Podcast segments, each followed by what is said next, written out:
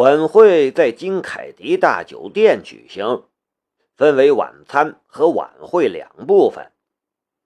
胡后本来是决定要在政府大礼堂里举行的，不想给市民一个铺张浪费的印象，但申屠天音却提出由万象集团来支付所有的费用。申屠天音的面子不能不给，于是晚会的地点就定在了金凯迪大酒店，而这家酒店恰恰是万象集团旗下的一个产业。也就等于是申屠天音请海珠地面上的重要人物免费聚一聚了。晚会的预算是一百万，夏雷发个奖金都思前想后，还被管家婆梁思瑶说教了一顿。但人家却是花一百万请人吃顿饭，然后聊聊，这层次差了可不是一点半点儿。这些都是胡后在来的路上告诉夏雷的。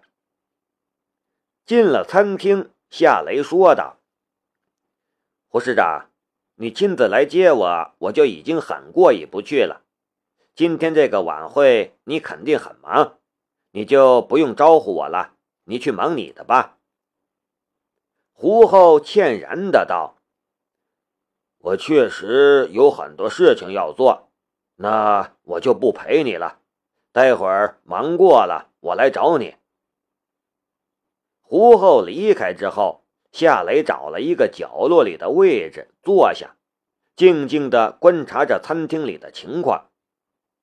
餐厅里已经有很多宾客了，一个个衣着光鲜，气质不俗，有的静坐不语，有的低声交谈。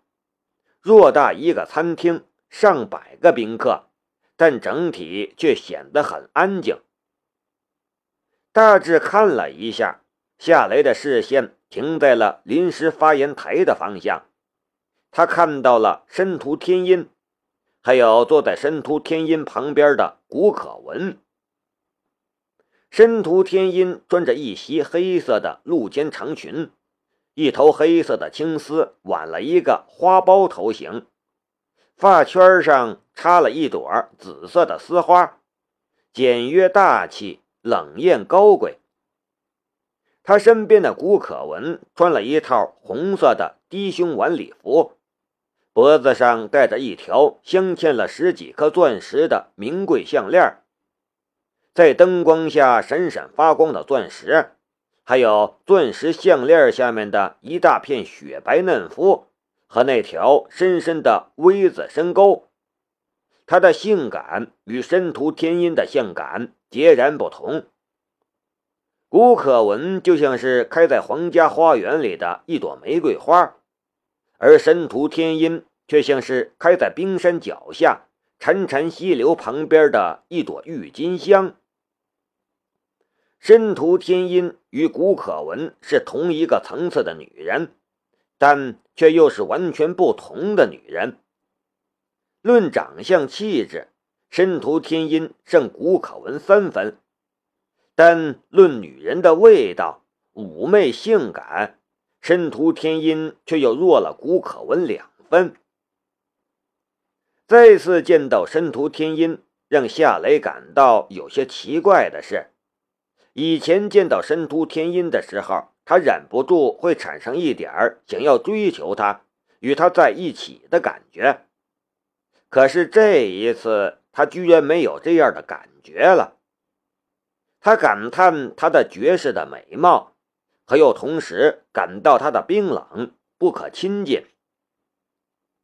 这时，一个身着白色西服的青年走到了申屠天音和古可文的身边。然后坐在了申屠天音的另一侧。申屠天音并没有反感他的举动，还与青年打了一个招呼。这青年身材颀长，丰神俊朗，有着不输韩国一线男星的美貌与气质。这样的男人，别说是出现在这样的场合里，就算是在菜市场摆个摊儿卖猪肉。那也会拥有大量的粉丝。他是谁呢？夏雷的心中一动，左眼微微一跳，锁定了坐在同一个方向的三人。恰在这时，古可文跟青年打了一个招呼：“哥，你怎么这个时候才来？”古可文的脸上带着甜甜的笑容。这句话被夏雷用唇语解读术完整的解读了出来。他突然知道了这个青年的身份，古可武。古可武淡淡的笑了一下：“你以为我有你那么清闲吗？公司有点事要处理，所以来迟了。我要是知道天音也在这里，我就把事情留明天处理了。”这一句很好听，但申屠天音只是听着。连一个礼貌性的微笑都没有。对了，天音，我最近正在筹建一个关爱留守儿童的慈善基金，你有没有兴趣参加呢？古可武并不介意申屠天音的冷漠，他似乎也有很多吸引申屠天音的话题，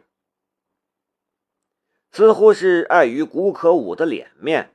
申屠天音这才出声说道：“谢谢，不过我们万象集团有我们自己的慈善基金，我们也会关心留守儿童的问题。”古可武只是淡淡的笑了笑。申屠天音如此冷淡对他，但他却没有半点不悦的样子。哥，你怎么又谈起公事了？天音姐忙了一天了，这会儿肯定想好好放松一下。你这不是故意惹她不高兴吗？古可文向古可武眨了一下眼睛，他好像是在教他的哥哥怎么讨好申屠天音这个冰山美人。古可武心神领会，他呵呵笑了笑，真是不好意思。我吧，确实不懂你们女人的心思，不过我会学的。夏雷的背皮微微一麻，觉得有些恶心。这古可武这货的身家地位和长相，他身边会少了女人，而他还不怎么懂女人的心思。这样的话，骗骗十多岁的小女生还行。骗申屠天音却显得有些幼稚了。古家是黑道出身，黑道发家，古家的人的身上又怎么会不沾血腥？一个古可文已经是非常狡猾恶毒，更何况是未来的古家掌门人古可武了？他会是一个什么样的人？夏雷的心里充满了猜测。申屠天音淡淡的道：“可文，你哥这样的人物，想亲近他的女人，恐怕能排几公里的长队吧？你可得给他好好把关，不然会找一个对你不好的嫂子。”古可文笑盈盈的道：“天音姐。”我早就有人选了，只是你不知道而已。申屠天音似乎知道他说的是谁，他的眉头微微的皱了一下。这时，一个老头从工作区的通道走进了餐厅，看了一眼，然后向申屠天音走了过去。夏雷一眼便认了出来，那是申屠家的老管家。傅传福。恰在这时，申屠天音的视线不经意的移了过来，正好与夏雷的视线碰在了一起。申屠天音微微愣了一下，并没有移开他的目光。夏雷礼貌的笑了笑，隔得太远，他也就免了招呼。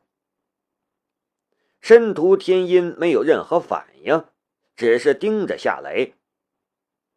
傅传福走到了申屠天音的旁边，凑到他的耳边，低声说了一句什么。他是捂着嘴说的，夏雷无法看见他的嘴唇，也就无法解读他的话。申屠天音点了点头，然后抬手指了一下夏雷。傅传福看了一眼，跟着便向夏雷走了过来。夏雷的心里暗叫了一声麻烦，但面上却带着笑容。等到傅传福走近的时候，很客气的打了一个招呼：“傅老，好久不见，你还这么精神呢。”谢谢。傅传福也很客气。我家小姐请你过去坐。夏雷犹豫了一下，婉拒道：“谢谢申屠小姐的好意，不过……”我还是不去了，我在这里挺好的。傅传福的眉头顿时皱了一下。夏先生，你是我家小姐今年开口邀请过的第五个人，你难道连这点面子都不给吗？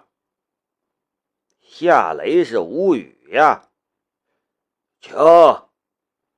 傅传福又做了一个更恭敬的弯腰相请的姿势。夏雷苦笑了一下，起身往申屠天音走去。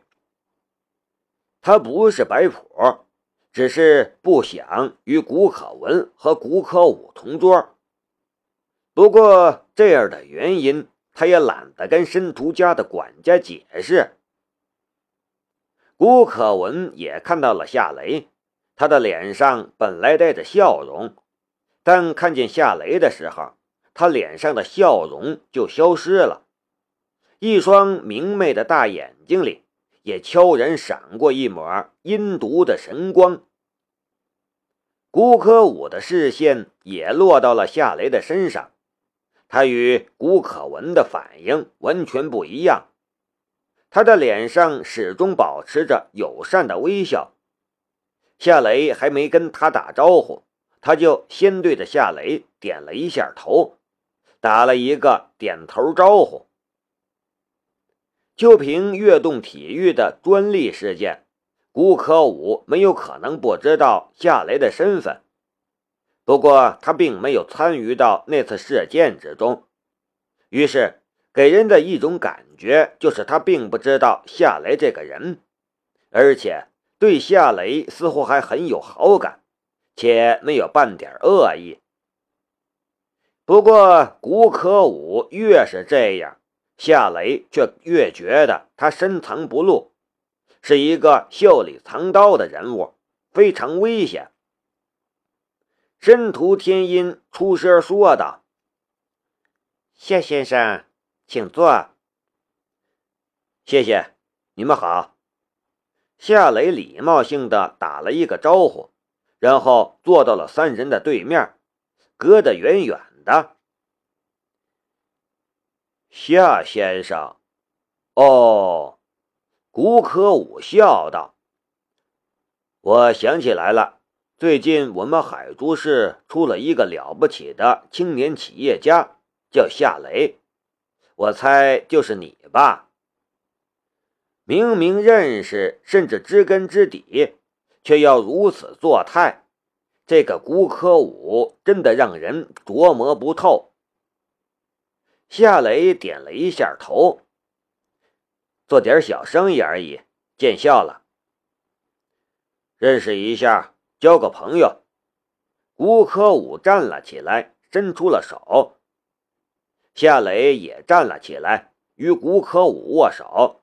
“你好，你好，认识你是我的荣幸，请问贵姓？”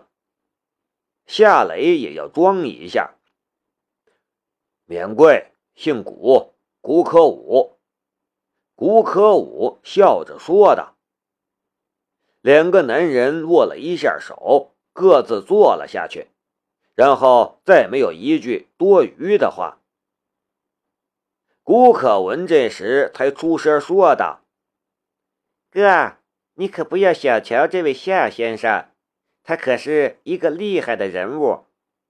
半年前，他还只是一个在工地上打工的打工仔，但短短小半年的时间，他已经拥有了他自己的公司。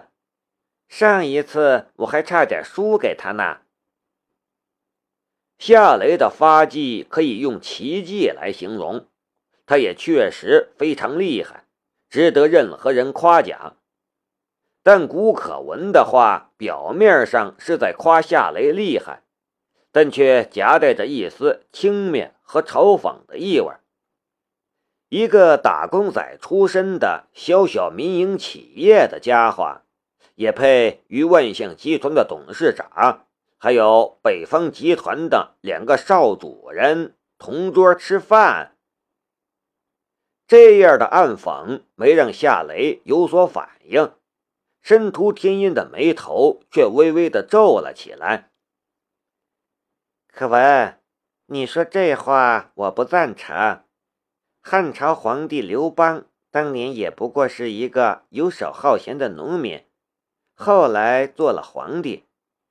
我们申屠家和你们古家最初也只是一般的家庭，我们能有今天的光景，也算是沾了改革开放的光，不是吗？那个时候，我们的父辈只要稍微有点经商的头脑，就能做大做强。可是现在时代不同了，夏先生能在短短的半年时间里白手起家。达到现在这种程度，我敢说，放眼全国也没有一个能比得上他的。这样的话听得夏雷很舒服，他笑了笑：“哎，过奖了，谢谢。”古可文咯咯笑道：“天心姐，我开个玩笑而已，不必当真。”